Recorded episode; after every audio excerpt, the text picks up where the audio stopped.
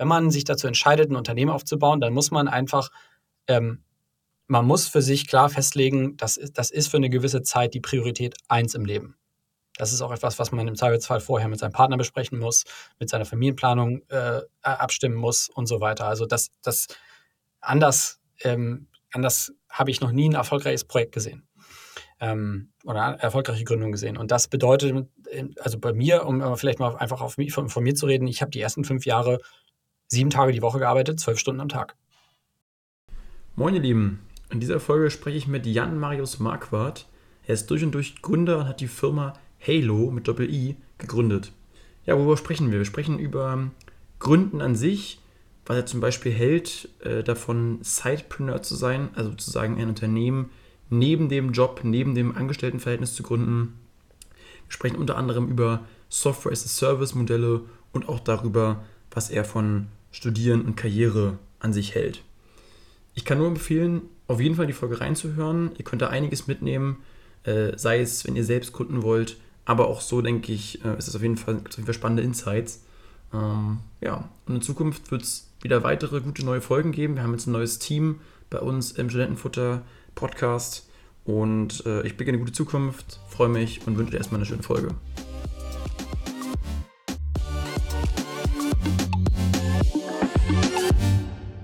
Ähm, wir fangen meistens am Anfang an mit, mit so fünf Aufwärmfragen.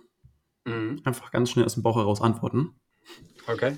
Also erste Frage ist, äh, Urlaub in den Bergen oder am Strand? Äh, am Strand.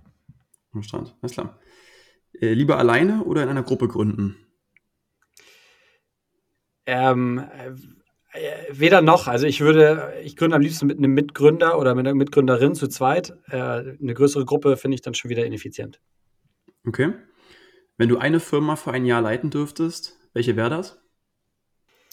Oh, Google. Okay. Nie wieder Sushi oder nie wieder Süßigkeiten? Nie wieder Süßigkeiten. das ist eine unfassbar fiese Frage, aber genau, würde ich genauso wählen. Ähm, wen sollten wir unbedingt mal einen Podcast holen?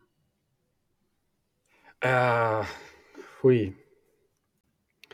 Ich überlege gerade so, welche, welche Person für, auch, für den Kontext echt interessant sein könnte. Ähm, also ich glaube, äh, es gibt ein paar echt sehr, sehr spannende äh, Gründer aus der, äh, aus der WHU-Szene. Und die haben es ähm, irgendwie geschafft, sich da wirklich so ein, so ein eigenes Netzwerk aufzubauen und ähm, sich gegenseitig zu supporten und zu befruchten und dann auch wieder sozusagen Input zurückzuliefern an die Uni für die nächste Generation der Absolventen und so weiter. Und mhm. dieser Ansatz, der ist super spannend. Ähm, und wie die WHU das geschafft hat, ähm, das könnte, glaube ich, ein interessantes Thema sein für euch. Also vielleicht irgendwie den Dekan oder äh, so jemanden äh, aus von der WHU. Cool. Nehme ich auf jeden Fall mal mit. Dann ist es so, äh, es gibt eine Sache, die ein bisschen anders ist bei dem Podcast. Meistens äh, sehe ich und höre ich die Gäste das erste Mal bei der Aufnahme. Wir haben schon mal vorher kurz gesprochen und uns schon mal bei ein, zwei Themen ausgetauscht. Wir fangen natürlich an damit, dass du einmal sagst, wer du bist, was du gemacht hast und dich vielleicht mal kurz vorstellst, damit die HörerInnen hier überhaupt wissen, wem sie gerade zuhören. Ja, auf jeden Fall gerne. Mein Name ist äh, Jan Marquardt, ich bin 33 und Hamburger. Äh, vom Hintergrund her Techie. Ich habe ganz früh angefangen äh, mit Programmieren, mit zwölf nämlich schon und habe während der Schulzeit schon so die ersten äh, äh, kleineren Unternehmen gegründet. Ähm, bin also immer schon irgendwie Tech-Unternehmer gewesen. Ähm, habe dann äh, ein kurzes Intermezzo an der Universität gehabt, auch im dualen Studiensystem, aber es hat mich dort nicht halten können. Äh, ich hatte so einen starken Gründungsdrang, dass ich nach einem Jahr das Studium hingeschmissen habe und ähm, die Firma Koyo in Hamburg gegründet habe. Koyo, ähm, dazu kann ich gleich nochmal ein bisschen detaillierter was sagen, ähm, ist letztlich eine ähm, Software as a Service Firma im B2B-Bereich, ähm, die ich dann über zwölf Jahre aufgebaut habe, ähm, ohne externes Kapital. zusammen mit meinem damaligen Mitschüler Daniel und wir beide haben die Firma hochgezogen und ja, das bis äh, Mai diesen Jahres. Und seit Mai diesen Jahres habe ich meine Rolle verändert. Ich bin jetzt nicht mehr CEO der Firma, sondern ähm, Chairman. Das heißt, äh, ich bin sozusagen in den Aufsichtsrat gewechselt, um das sozusagen mal ins Deutsche zu bringen. Und äh, befinde mich jetzt in so einer ganz interessanten Zwischenphase in meinem Leben. Du hast gesagt, du hast das mit einem ähm, Schulkameraden gegründet. Ähm, du warst auch mit Tarek Müller in der Schule. Ist das richtig? Das ja, das, das, ist richtig, genau. Tarek ist auch ein äh, Schulkumpel von mir. Äh, mhm. Also wir hatten irgendwie eine interessante, unternehmerisch orientierte Klasse auf jeden Fall. Ähm, mit Tarek habe ich auch so meine ersten Gehversuche im Unternehmertum gemacht, so äh, wirklich in diesen anfänglichen Teenagerjahren. Wir haben viel so im Ebay-Umfeld gemacht, da ein bisschen rumexperimentiert, wie kann man irgendwie Dinge zu Geld machen. Wir haben ähm, Online-Marketing-Sachen ausprobiert und ich glaube, wo sich unsere Wege dann so ein bisschen getrennt haben, also die Wege jetzt von Tarek und mir waren, dass Tarek ähm, sehr stark so in Richtung äh, Vertrieb und Marketing dann gegangen ist, E-Commerce und ähm, ich war immer ein bisschen Tech-verliebter und er hatte mehr Lust auf das Programmieren und die technische Seite und die Designseite.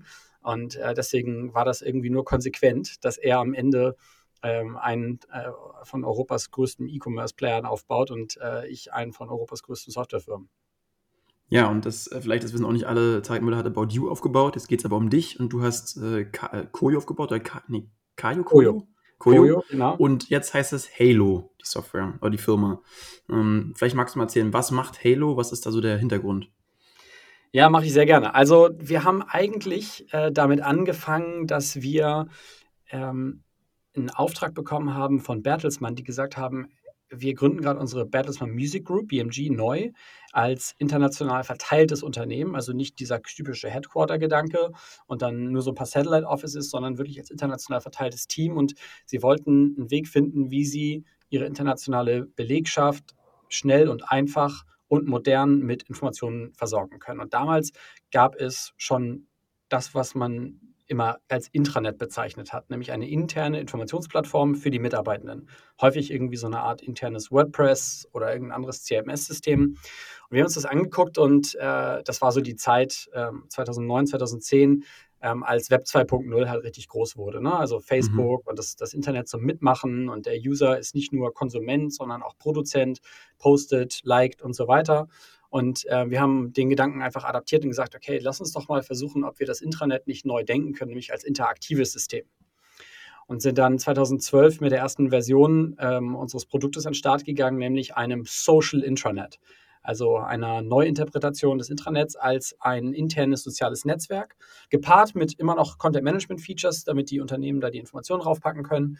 Ähm, und haben das über die Jahre immer weiterentwickelt und haben halt festgestellt, dass ähm, der Bedarf mit den eigenen Mitarbeitern in einen Dialog zu treten, immer weiter gestiegen ist als sich nämlich sozusagen die, die Arbeitswelt weiterentwickelt hat. Ne? Weg von der klassischen hierarchischen Denke, es gibt den Chef und die Mitarbeiter können froh sein, wenn sie ein bisschen was äh, mitbekommen und informiert werden, hin zu einem total inklusiven Unternehmen und viel inklusiveren Unternehmenskulturen, in denen den Unternehmen total wichtig ist, dass die Mitarbeitenden verstehen, warum bestimmte Entscheidungen getroffen werden.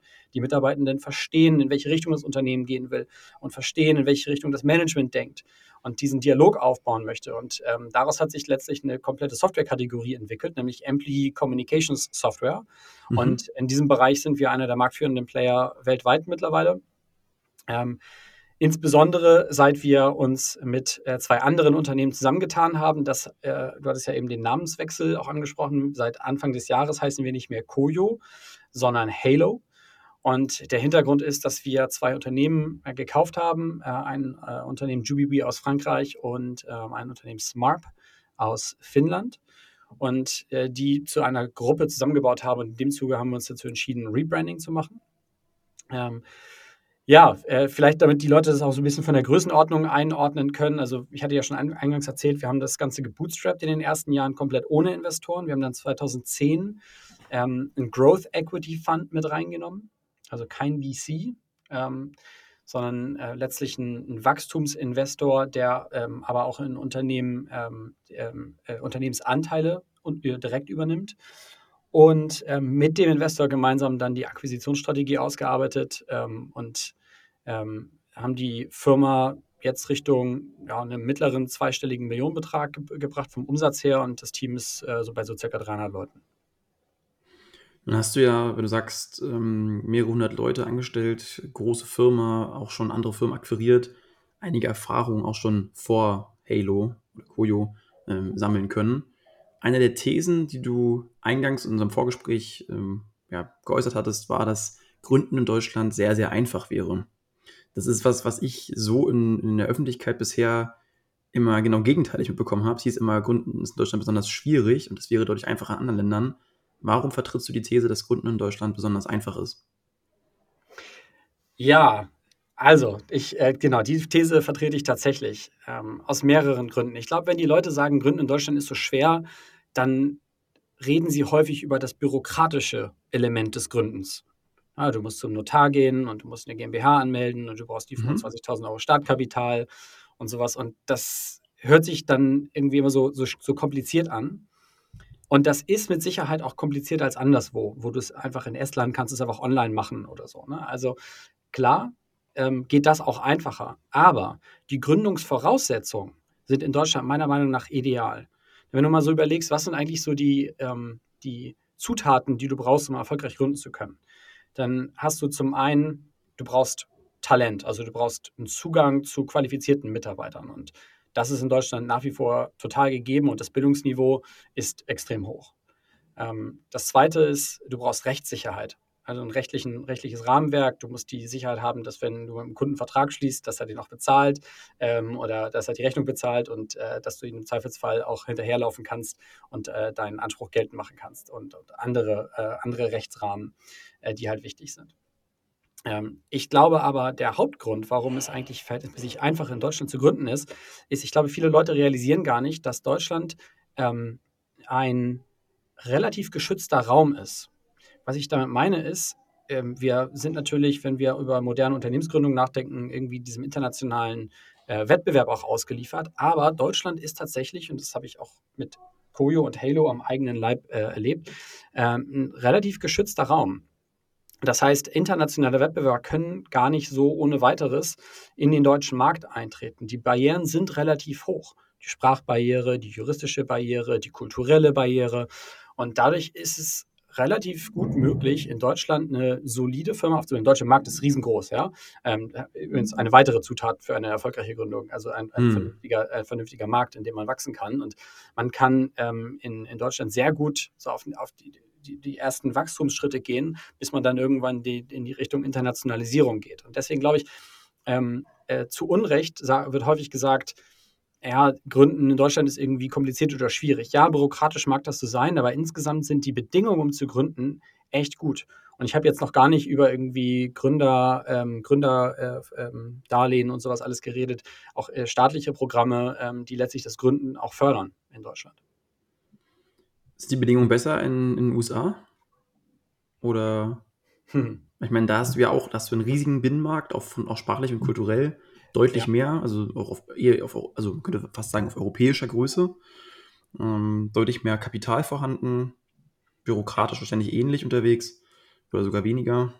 Ja, also ich würde schon sagen, die Bedingungen, um zu gründen, sind in den USA mit am besten in der Welt. Mhm. Du hast einen einsprachigen, riesengroßen Markt.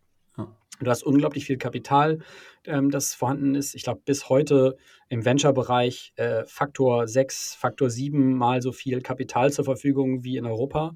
Also immer noch ein, auch wenn wir gut aufgeholt haben, ne, das war mal viel mehr, ne, der Abstand war mal viel größer, ähm, ist es nach wie vor so, dass du viel mehr Kapital vorhanden hast.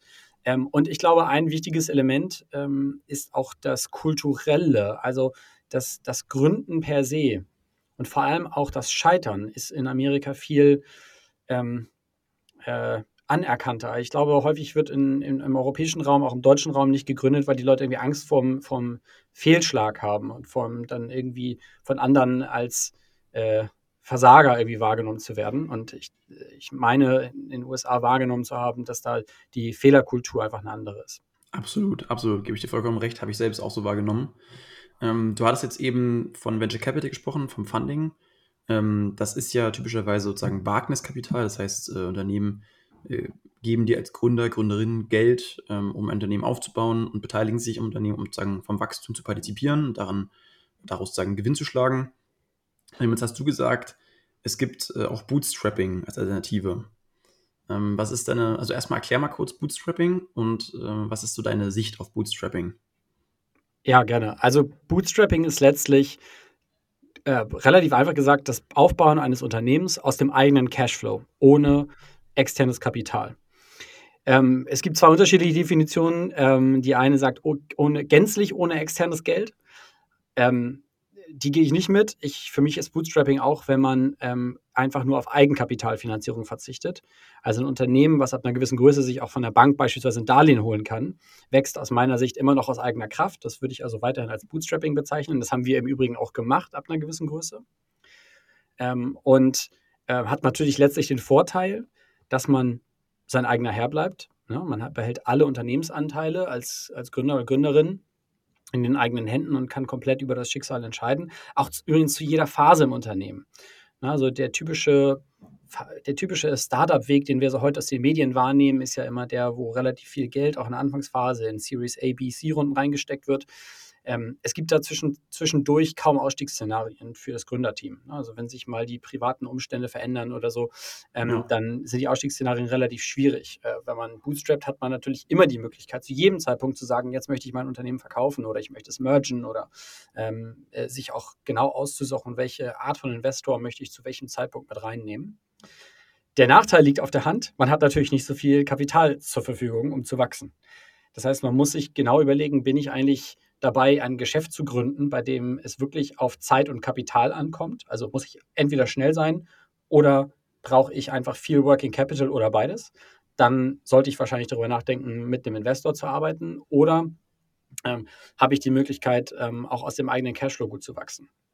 Also wenn ich darüber nachdenke, es gibt ja wenige Geschäftsmodelle, die, wo du nicht schnell sein musst. Also du hast jetzt Halo gegründet, also jetzt heißt es Halo, ähm, da hättet ihr vielleicht auch einen noch größeren Marktanteil haben können, wenn ihr euch damals über Venture Capital finanziert hättet.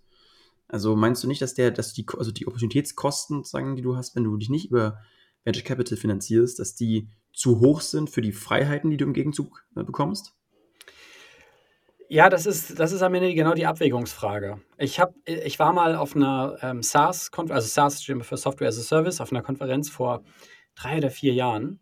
Mhm. Und dann gab es nach der Konferenz gab so ein Private Retreat für ähm, SaaS-Gründer, die über eine bestimmte Größe waren. Ich glaube, über 5 Millionen Umsatz oder so. Und das waren so um die 100 Gründer.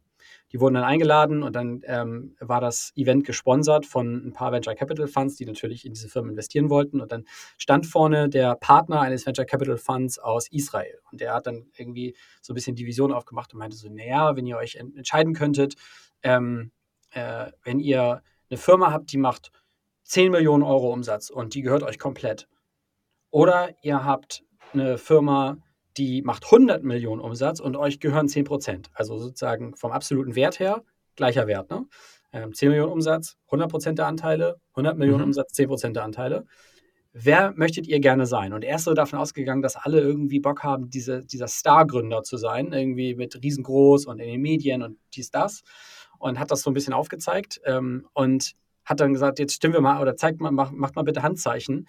Und ausnahmslos jeder in dem Raum, jeder hat die Hand gehoben bei, ich möchte gerne 100% bei 10, 10 Millionen Umsatz haben. Ungünstig gelaufen, würde ich mal sagen. Sehr, sehr ungünstig. Das war total absurd. Die ganze Situation war komplett absurd. Aber da waren natürlich enorm viele Gründer auch dabei, die schon VC-Funding bekommen haben. Und auch die haben gesagt, naja, ich möchte, wenn du mir sozusagen das Endbild zeigst und der absolute Wert ist identisch, dann möchte ich lieber mein eigener Herr sein. Und das ist aus meiner Sicht total nachvollziehbar. Aber die, die, die warum erzähle ich das? Weil man muss sich im Prinzip diese, diese Prozentsituation vor Augen führen. Immer wenn man einen Investor mit reinnimmt und man nimmt Geld auf, dann verwässert man mit seinen eigenen Anteilen. Das ist ganz normal. Und ja. die Frage ist, kann man mit dem Geld, das man raised, ein überproportional äh, einen überproportionalen Vorteil gegenüber dem anderen Weg generieren? Und das ist am Ende die Frage, die man sich stellen muss. In unserem Fall war das so, ich glaube, wenn wir in der Phase, wir haben 2012 die erste Produktversion rausgebracht. Der Markt war überhaupt gar nicht ready dafür. Wir waren so früh dran, dass wenn wir zu dem Zeitpunkt Geld aufgenommen hätten, wir hätten es wahrscheinlich gar nicht richtig nutzen können. Genau das ist der Punkt. Das habe ich auch mal gelesen, dass viele Gründer und Gründerinnen auch, auch scheitern, weil sie zu früh zu viel Geld haben. Also Investor oder Investorin pumpen dort äh, Millionen ins, ins Startup rein und du fängst an, eine riesen Sales-Organisation aufzubauen mhm.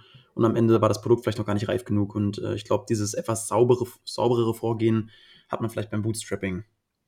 Ja, es kommt, wie gesagt, komplett drauf an. Ne? Ich glaube, es gibt auch einfach so ähm, Startup-Branchen, das sind häufig welche, die so richtig schnell entstehen. Nimm mal das ganze Thema Food Delivery, ne? Last Mile mhm. Delivery, was jetzt so in den letzten drei, vier Jahren so richtig groß geworden ist.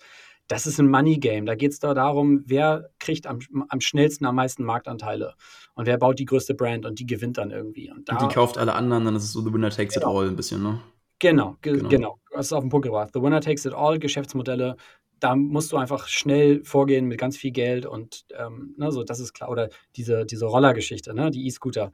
So, das ist für mich so ein ähnlicher Case gewesen, wie, sie, wie, wie das von 0 auf 100 sich da alle gebettelt haben. So, da kannst du halt nicht mitspielen, wenn du jetzt sagst, ich stelle mal 10 Roller in Hamburg auf.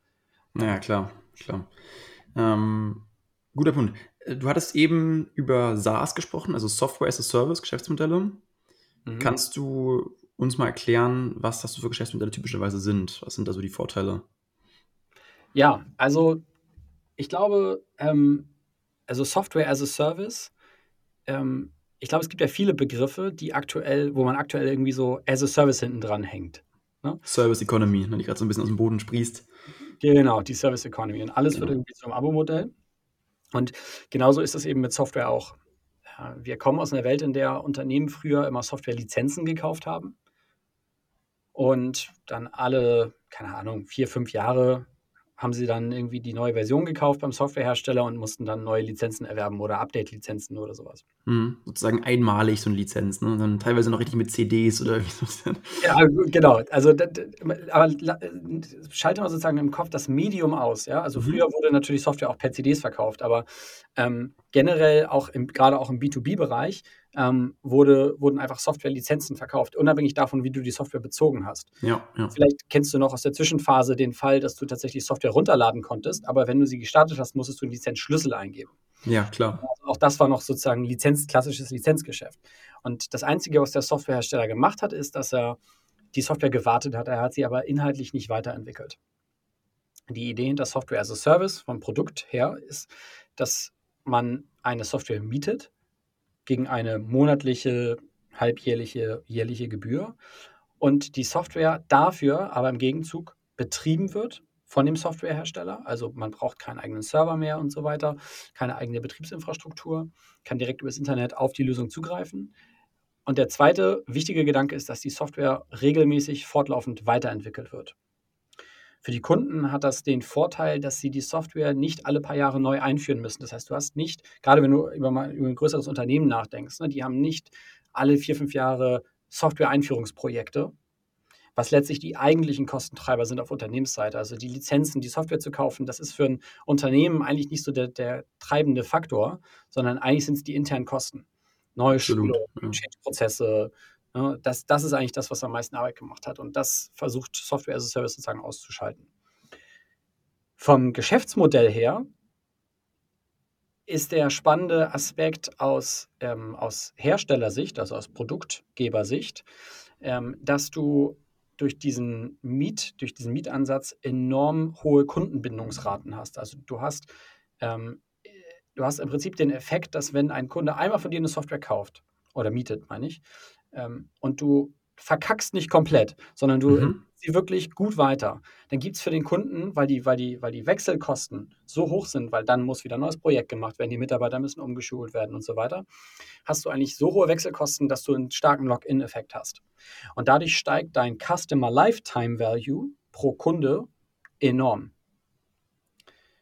Und das ist eigentlich der, der, der, der, der Schlüsselvorteil ähm, des SaaS-Modells, dass du einfach davon ausgehst, dass du deinen Kunden nicht vier oder fünf Jahre hältst, sondern eher sieben, acht, neun, zehn Jahre, zumindest im B2B-Bereich.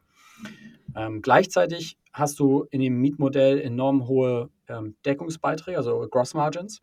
Mhm. Das heißt, ähm, die äh, pro Euro Umsatz ähm, geht nur verhältnismäßig wenig für variable Kosten drauf, wie Serverbetrieb, Support und so weiter. Ähm, und ein sehr, sehr großer Teil, in der Regel irgendwas zwischen 80 und 90 Prozent des Umsatzes, bleibt als purer Deckungsbeitrag im Unternehmen hängen. Das ist auch der Grund, warum das Modell so unfassbar interessant auch für VCs, also für Venture Capital ähm, Investoren, Investorinnen ist. Korrekt? Ich meine, die investieren die, also geben dir nicht Geld, wenn du eine Bäckereikette aufmachen willst. Da hast du viele Assets, musst Öfen kaufen und, und, und äh, Läden ausstatten und das ist ja auch häufig relativ Asset Light. Klar, du brauchst Entwickler und so weiter, aber du kannst natürlich eine Software deutlich leichter von den, von den, von den Anlagen, die du brauchst, produzieren oder herstellen, als es äh, bei einem Industrieunternehmen der Fall wäre. Ja, das, was du sagst, ist in der Theorie richtig. Mhm. Und in der Theorie ist genau dieser Asset-Light-Gedanke und ich habe total, äh, äh, total hohe Deckungsbeiträge und verhältnismäßig geringe Fixkosten und kann im Prinzip dieses eine Softwareprodukt, was ich ja einmal nur entwickeln muss, theoretisch, ähm, immer weiterverkaufen. Und egal, ob ich 10 oder 100 oder 1000 Kunden habe, äh, die Kosten müssten ja eigentlich gleich bleiben. Und zumindest die Fixkosten. Und äh, das ist tatsächlich etwas, wo jetzt immer mehr Leute, glaube ich, merken, dass das in der Praxis so gar nicht unbedingt funktioniert. Denn ich glaube, was viele gerade so was Software as a Service angeht, ähm, echt übersehen haben, ist die Komplexität, die, die Zunahme der Komplexität bei einem Softwareprodukt, was A, äh, ein gewisses Alter erreicht. Ne, ich habe ja vorhin erzählt, der, der, der, Kerngedanke hinter Software as a Service ist, dass du deinen Kunden über fünf Jahre hältst, sechs Jahre, sieben Jahre, acht Jahre hältst. Das bedeutet aber auch, irgendwann ist ja dein Produkt auch ein bisschen älter geworden. Und du kannst es zwar kontinuierlich erneuern, aber es gibt auch ein Fundament in so einer Software, sowas wie die Auswahl der ursprünglichen Programmiersprache, mhm. ähm, die du nicht mal so eben erneuern kannst. Das heißt, dein Produkt kommt in die Jahre. Und das Zweite, was häufig übersehen wird, ist die Zunahme der Komplexität im Zuge der, der Zunahme der, der, Kundenzahl und der Datenströme, der, der Menge, Datenmenge und der Datenströme, was eben auch häufig übersehen wird. Das führt zu der Erfordernis, dass man gerade in so ein, wenn, wenn so ein Software-as-a-Service-Unternehmen in so eine mittlere Lebens, in so einen mittleren Lebenszyklus einsteigt, also so, ich sag mal so ein Alter von irgendwie sechs, sieben Jahren erreicht, die Kosten für die Weiterentwicklung und Instandhaltung der Software ähm, in, enorm steigen. Und wenn du das jetzt sozusagen multiplizierst mit der Zunahme der Kosten, die du aktuell hast, um Entwicklungsressourcen einzukaufen, weil die sind rar und alle prügeln sich drum, ähm, dann äh, sägt das tatsächlich ganz schön stark an der Profitabilität von ganz, ganz vielen Software-as-a-Service-Modellen. Wenn sie denn profitabel sind, was, was ja häufig auch nicht der Fall ist. Ja, also wenn ich Profitabilität meine, also dann, dann kann, meine ich im Zweifel auch ein Unternehmen, was einen Verlust macht, macht, einen viel, macht dann noch einen genau. viel größeren Verlust. Ja. Also die Burn, die Burn Rate ähm, dreht sich bei, das sehen wir jetzt gerade nicht, weil viele Software-as-a-Service-Firmen kommen jetzt in dieses Alter, wo sie irgendwie irgendwas zwischen 7, 8, vielleicht teilweise gibt es jetzt auch schon welche, die sind irgendwie 10, 11, 12 Jahre alt da sieht man halt ähm, jetzt, dass sie enorme Schwierigkeiten damit haben, ähm, ihr Geschäftsmodell auf Profitabilität zu drehen, weil sie eigentlich nicht großartig ihre, ihre Entwicklungskosten reduzieren können, weil sie dann drohen, ihre Kundenbasis zu erodieren. Und da kommen wir auch zu dem Punkt, über den wir auch, wie gesagt, im Vorgespräch kurz gesprochen hatten, ähm, dass sich an der, dass sich an den Unternehmensbewertungen, die solchen Unternehmen zugeschrieben werden, äh, aktuell bisschen was ändert an der Art der Bewertung. Magst du darauf gerne nochmal eingehen? Was, was ändert sich da? Ja, also ich meine, äh, generell, glaube ich, kommen wir aus einer Phase, in der wir uns letztlich seit der Weltfinanzkrise 2008, 2009 haben die Notenbanken eine extrem lockere Geldpolitik gefahren. Das hat, Absolut, ja. Das war, ich glaube, in den ersten drei, vier Jahren haben alle da noch ein bisschen skeptisch drauf geguckt, im Sinne von, also ich habe zumindest sehr skeptisch drauf geguckt und habe hab mir eigentlich immer gedacht, naja, das kann ja nur jetzt nur übergangsweise so sein, ähm, um aus der Krise herauszukommen, äh, um die Wirtschaft zu stützen und dann irgendwann müssten ja eigentlich die Zinsen wieder steigen und wir müssten wieder auf ein normales Niveau zurückkehren. Aber weil die Inflation ähm, äh, nicht mitgespielt hat, beziehungsweise sehr, die Inflation war sehr niedrig und teilweise sogar unter dem 2%-Ziel, haben die Notenbanken letztlich die lockere Geldpolitik äh, über eine längere Zeit beibehalten. Und dann sind wir in so eine Phase eingetreten, ich sag mal so ab 2015, 2016, wo man sich dran gewöhnt hat und, und damit gerechnet hat, dass das eigentlich dauerhaft so bleiben würde. Und das führt natürlich zu der generellen Annahme, okay, ähm, Geld ist auf lange Zeit sehr, sehr billig.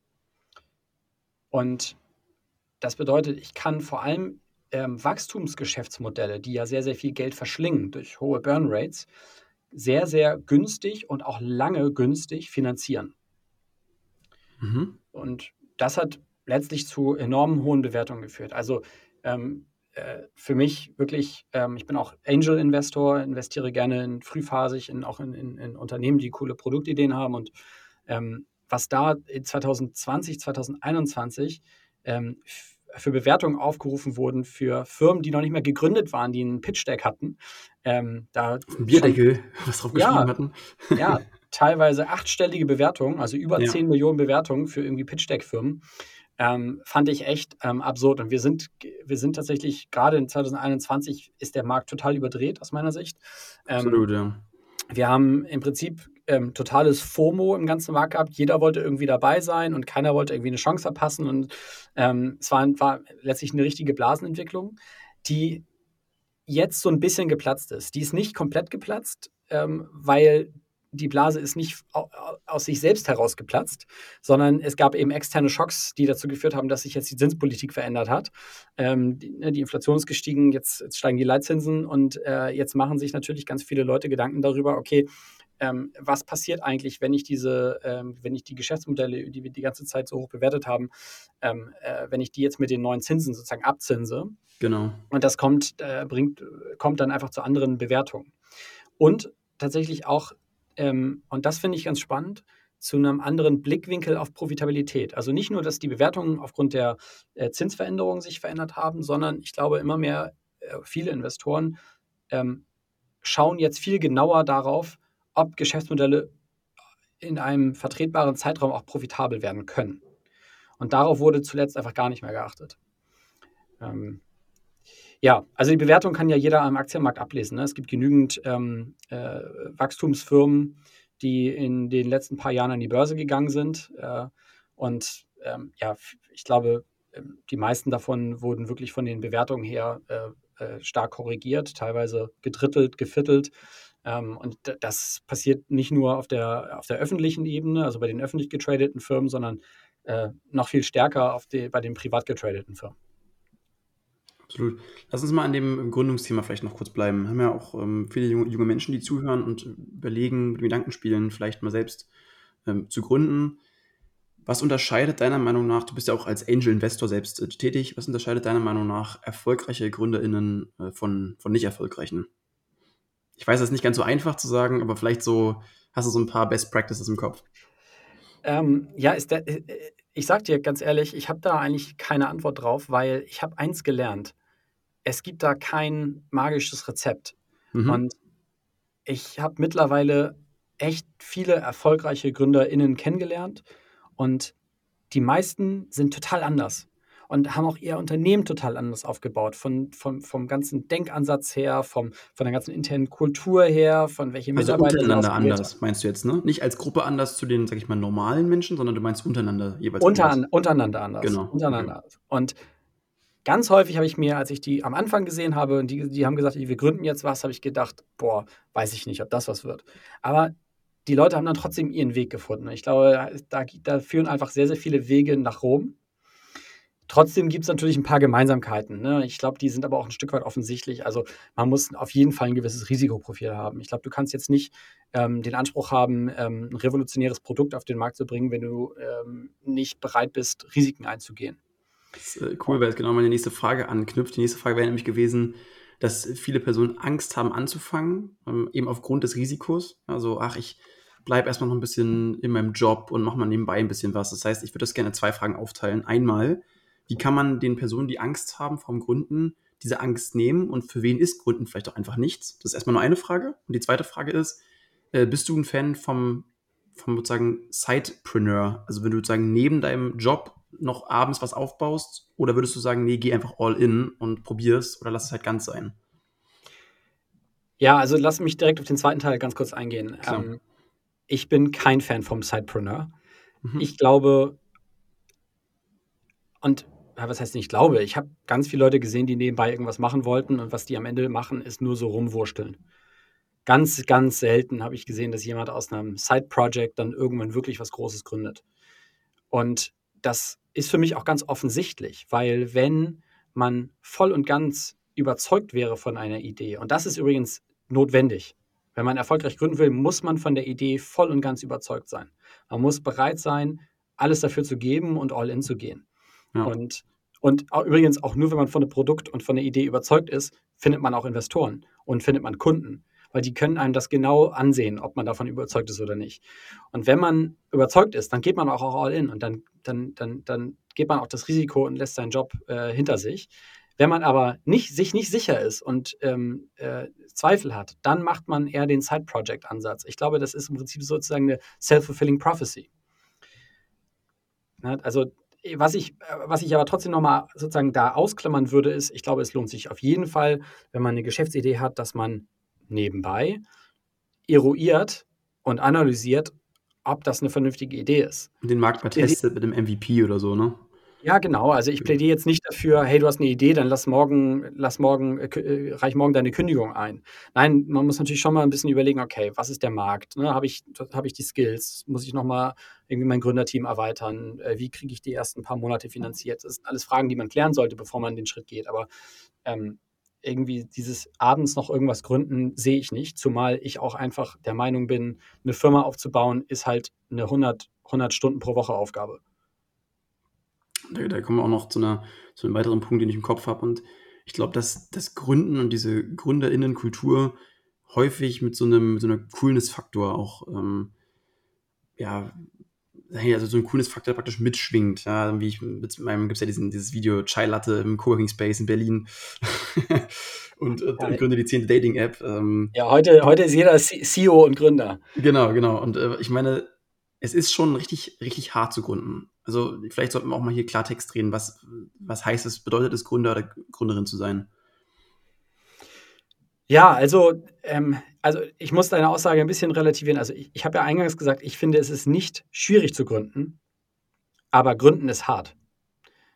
Ja, ne, also nicht umsonst sagen wir selbstständig, selbst und ständig und das mhm. ist auf jeden Fall wahr. Also wenn man sich dazu entscheidet, ein Unternehmen aufzubauen, dann muss man einfach ähm, man muss für sich klar festlegen, das ist, das ist für eine gewisse Zeit die Priorität eins im Leben. Das ist auch etwas, was man im Zweifelsfall vorher mit seinem Partner besprechen muss, mit seiner Familienplanung äh, abstimmen muss und so weiter. Also das, das anders, ähm, anders habe ich noch nie ein erfolgreiches Projekt gesehen ähm, oder erfolgreiche Gründung gesehen. Und das bedeutet, also bei mir, um vielleicht mal einfach auf mich, von, von mir zu reden, ich habe die ersten fünf Jahre sieben Tage die Woche gearbeitet, zwölf Stunden am Tag. Und das war total normal.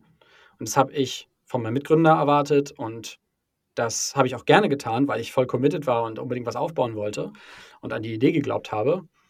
Ähm, aber nur so hat das, hat das funktioniert, weil es war so viel zu tun und ähm, äh, okay, jetzt waren wir auch bootstrapped, ne? Vielleicht ist es irgendwie für, wenn man ganz viel Geld eingesammelt hat, einfacher, aber ehrlicherweise. Ja, dann musst du auch noch Geld einsammeln nebenbei, ist ja auch nochmal ja, aufwendig. Ja, hundertprozentig. Nein, ich glaube auch, du hast einfach zweifelsfall einfach Investoren, die ja. dir äh, äh im Nacken sitzen. Nein, also das ist, das ist total hart. Und ähm, Gründen ist auch total nervenaufreibend, weil hm, das läuft ja nicht alles immer nach Plan.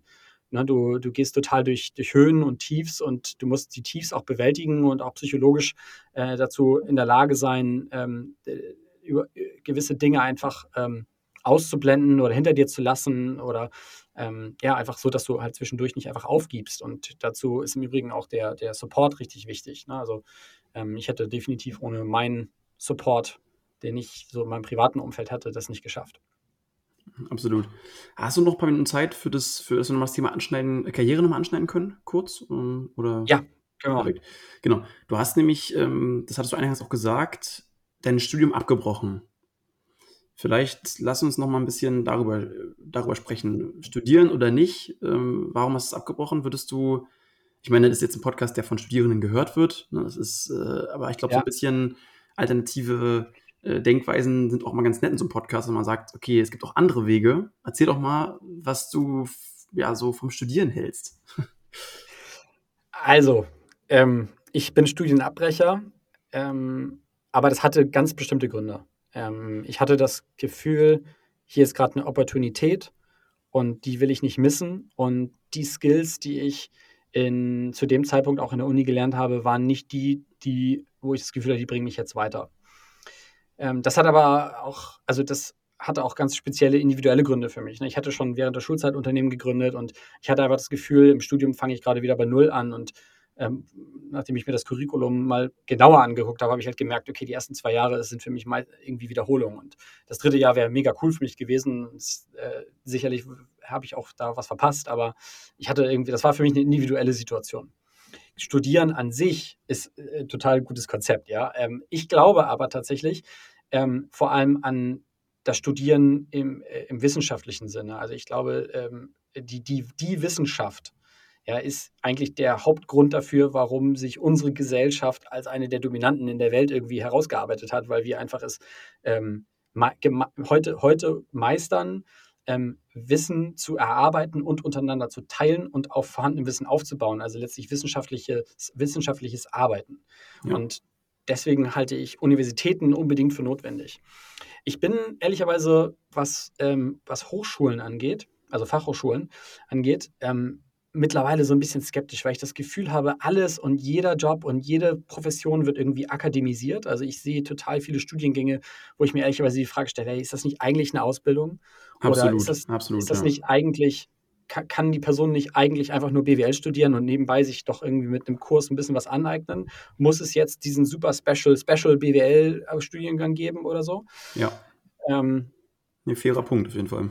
Also das ist so ein bisschen, wo ich immer so am, am Überlegen bin. Und dann muss ich natürlich, natürlich dazu sagen, ich bin immer schon so ein Autodidakt gewesen. Ich habe immer schon Google angeschmissen und habe mir irgendwie die Dinge reingezogen und habe irgendwie Leute gefragt und habe mir so irgendwie mein Wissen zusammengesaugt und hatte, bin aber generell auch jemand, der äh, den zweiten Schritt vor dem ersten geht. Also das heißt, ich habe immer irgendwie schon gedacht, ich kann das jetzt alles, also mache ich es einfach, obwohl ich es in, im Rückblick überhaupt nicht konnte. Aber ich habe es dann irgendwie immer zurecht gerüttelt und habe es irgendwie hinbekommen. Und deswegen war jetzt irgendwie Studieren oder zu Ende studieren nicht so unbedingt das Beste für mich. Ähm, vielleicht sollte ich ehrlicherweise an der Stelle fairerweise sagen, äh, dass ich äh, neben, neben der Gründung dann doch noch ein Fernstudium zu Ende gemacht habe, weil äh, ich es meiner Mutter versprochen hatte. Ähm, aber äh, das äh, zähle ich immer nicht so richtig mit, weil es im Prinzip eine Ferngeschichte war. Was für eine innere Ruhe man den Eltern damit geben kann, ne? dass man einfach einen Abschluss macht. ja, schon, auf jeden Fall. Auf jeden Fall. Ja, das war der Kompromiss damals. Nein, also ich glaube, man muss sich genau die Frage stellen, was man will. Ja, für mich war klar, dass ich was gründen würde. Und dann, dann brauche ich das nicht in meinem CV. Und dann war für mich ganz klar, dass ich auf das Studium blicke und mir angucke, bringt mir das jetzt was oder kann ich meine Zeit besser anders nutzen? Und die Erfahrung, die ich letztlich äh, äh, gemacht habe, ist, dass ich beim Gründen viel, viel, viel, viel mehr gelernt habe und gerade beim Gründen und dann dem Aufbau einer äh, ja, einigermaßen großen Organisation, ähm, habe ja schließlich dann noch äh, 300 Leute irgendwann geführt, ähm, dabei so viel gelernt habe. Ich glaube, so viel hätte ich in der Zeit niemals über den klassischen Karriereweg lernen können. Und Sehe ich ganz ich, genauso. Worauf ich hinaus will, sozusagen, mal angenommen, äh, in dem unrealistischen Fall, ich würde mich heute dafür entscheiden, dass ich doch wieder Bock auf eine klassische Karriere habe, ähm, hätte ich, glaube ich, einen massiven Vorteil gegenüber allen anderen Bewerbern in meinem Alter. In drei, ich bin 33, ne? Weil du hattest, also du hattest eine deiner Thesen, die du mir sozusagen mitgeteilt hattest, war, ich lese mal vor, der schnellste Weg zu einer steilen Karriere führt am Anfang oder am Anfang in Klammern nicht über Corporates. Es spielt so ein bisschen darauf, darauf ein, auf ein, oder? Also ich meine, dass sozusagen das Learning wahrscheinlich schneller ist, wenn du irgendwie was baust oder Untermal die These ja. bitte mal. Also, worauf willst du hinaus? Ja, ja, also ein bisschen was hat das damit zu tun. Klar, mhm. wenn du was gründest, bin ich absolut der Meinung, lernst du ultra viel und in ultra kurzer Zeit, weil du musst ganz viel gleichzeitig bewältigen und ähm, dich mit allem irgendwie beschäftigen. Ähm, ne, Ob es Finanzen ist, Buchhaltung, Personal, äh, Produkt, Markt, Ver Verkauf, Marketing. Also du lernst irgendwie alles super schnell. Ähm, aber ich meine damit noch ein bisschen was anderes. Ähm, ich habe ja diese, Koyo dann aufgebaut, heute Halo. Und ich habe eine interessante Sache beobachtet. Und zwar bei uns sind ähm, dann natürlich irgendwann die ersten Mitarbeiter mit an Bord gekommen. Und ähm, die haben natürlich diese ganze Reise auch mitgemacht. Und ich würde behaupten, dass die Leute, die bei uns so ab der mittleren Phase eingestiegen sind, ich sage mal so, als wir 40, 50 Leute waren, als wir wirklich in diesen Acceleration-Mode gegangen sind und dann wirklich auch die Organisation in wenigen, also in zwei, drei Jahren dann auf 300 Leute hochgebaut haben, ähm, die, die haben in dieser Phase nicht nur enorm viel selber gelernt und mitgenommen, sondern konnten auch in so einem dynamischen Unternehmen total viel Verantwortung übernehmen in jungem Alter. Ähm, also das waren alles Leute, die waren irgendwo zwischen 25 und 30. Ne? Und mhm. die haben bei uns ähm, total viel Verantwortung bekommen und konnten ebenso unglaublich schnell wachsen. Und ich glaube, dass, der, dass es ein interessanter Gedanke sein könnte, auch für, ähm, äh, für, für, für, Studierende bei euch, ähm, zu überlegen, kann ich nicht viel, viel mehr lernen und viel, viel mehr Verantwortung übernehmen, wenn ich jetzt in ein ähm, aufstrebend, ein, ein aufstrebendes junges Unternehmen gehe, was noch nicht erwachsen geworden ist, wo noch ganz viele Baustellen sind und ganz viel aufgebaut und ausprobiert und experimentiert werden muss, ähm, viel, viel mehr lernen kann, als wenn ich mich jetzt irgendwie in, in, ein großes Corporate reinsetze und da in so, Mittel, in, so Mittel, in so einer Mittelposition irgendwie versuche, mich durchzuschlagen. Freitag 13 Uhr nach Hause gehe. Ich, kann, auch, kann auch angenehm sein, aber es muss auch jeder für sich selbst wissen, natürlich, was man am Ende möchte. Manche sagen sich vielleicht auch, ich bin ganz happy mit dem Corporate-Leben für über 30 Jahre. Ähm, manche haben da eben auch andere Ambitionen. Ich glaube, das ist echt auch immer eine Typensache. Man merkt ja auch bei dir, dass du auf jeden Fall eher so der Vogel warst, der, dem, der wollte fliegen und los und irgendwie was bauen und selbst machen. Und andere sagen auch, ich bin eigentlich ganz happy, wenn ich eben im Vogelhäuschen sitze und irgendwie ein bisschen mein Ding mache. Ähm, ich glaube, das muss jeder für sich wissen und es können auch nicht alle Gründer sein. Und es soll auch nicht alle im Corporate arbeiten. Ähm, das ist ja auch ja. das Schöne, dass man so ein bisschen Abwechslung hat äh, zwischen den Menschen. Aber ich meine vor allem, ich meine, also ihr, ihr, seid ja eine Universität, also die meisten Leute, die ich kennengelernt habe von der HSPA, sind einfach Leute, die haben richtig Bock, was zu reißen. Und ähm, dafür seid ihr zumindest auch für mich aus meiner Sicht bekannt. Und ähm, das sind, wenn die Leute, die Bock haben, was zu bewegen und Bock haben, sich was aufzubauen und eine Karriere zu machen, ähm, dann so in einem Corporate hängen bleiben. Es hängt total vom Corporate ab, ja, aber teilweise hängen die dann da irgendwo drin, wo ich mir so denke, ah, das ist voll schade, ähm, dass die da jetzt drin hängen. Die könnten in viel kürzerer Zeit viel mehr Verantwortung übernehmen und so ihr, ihren Drang und ihr Potenzial auf die Straße bringen. Und das nicht unbedingt nur dadurch, dass man selber gründet, sondern dass man vielleicht einfach bei einer coolen Gründung mitmacht. Ich glaube, es sind häufig auch, das erlebe ich selbst auch in meinem Umfeld, es sind häufig auch so ein bisschen diese Golden Handcuffs, die du hast. Ne? So ein großer Konzern, der bezahlt halt häufig ganz gut. Mit einem Startup äh, bezahlt, also bekommt man dann häufig ja, ordentlich, also wirklich durchaus einen Ticken weniger Geld. Ähm, und ich glaube, so dieses, gerade wenn du dann einmal gut Geld verdient hast in einem Corporate, dann wieder runterzugehen, ähm, fällt vielen schwer. Aber ich glaube, das ist, ist es manchmal auch äh, häufig auch wert, das einfach mal zu machen und dafür eben mehr oder nichts mitzunehmen und nach hinten raus durchaus mehr Potenzial zu haben. Ja, ja. Genau. Ja, dann äh, danke ich dir Jan. Vielen Dank für deine Zeit. Ähm, lass uns, äh, ich gern nochmal, es gibt so viele Themen irgendwie noch, vielleicht finden wir ja die Zeit, dass wir nochmal irgendwann einen Podcast aufnehmen. Ähm, es hat mir großen Spaß gemacht, dass es alles ja, so ebenso. geklappt hat. Es waren echt coole Einblicke. Wir haben ja durchaus verschiedenste Podcasts und hier nochmal ein bisschen auf das Thema Gründen noch einzugehen und mal ein bisschen aus, dem, aus der ersten, ja, aus einer First Person sozusagen Blickweise ähm, davon zu profitieren. Ähm, ja. Ich danke Super dir. gerne. Sag Bescheid.